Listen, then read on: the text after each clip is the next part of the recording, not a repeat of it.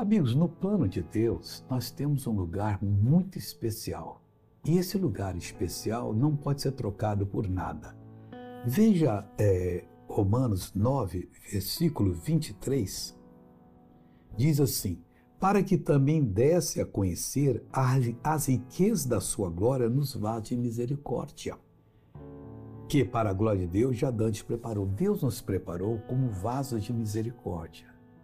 E não podemos fugir disso, a menos que queremos, queiramos nos destruir. Eu não quero me destruir de jeito algum.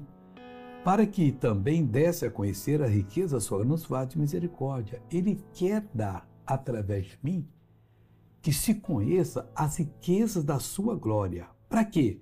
Que para a glória já Dante preparou. Então, para a glória dele, já fui preparado. Eu devo cumprir o plano de Deus comigo. Em outras palavras, eu não posso deixar ninguém, demônio nenhum, nem pessoa alguma, me tirar da presença de Deus do plano divino. Aí eu vou cumprir a minha missão na vida. Tá bom? Agora eu quero orar com você. Querido Deus, estou orando por essa pessoa que suplica o teu favor, a tua ajuda. Pai, ajude agora.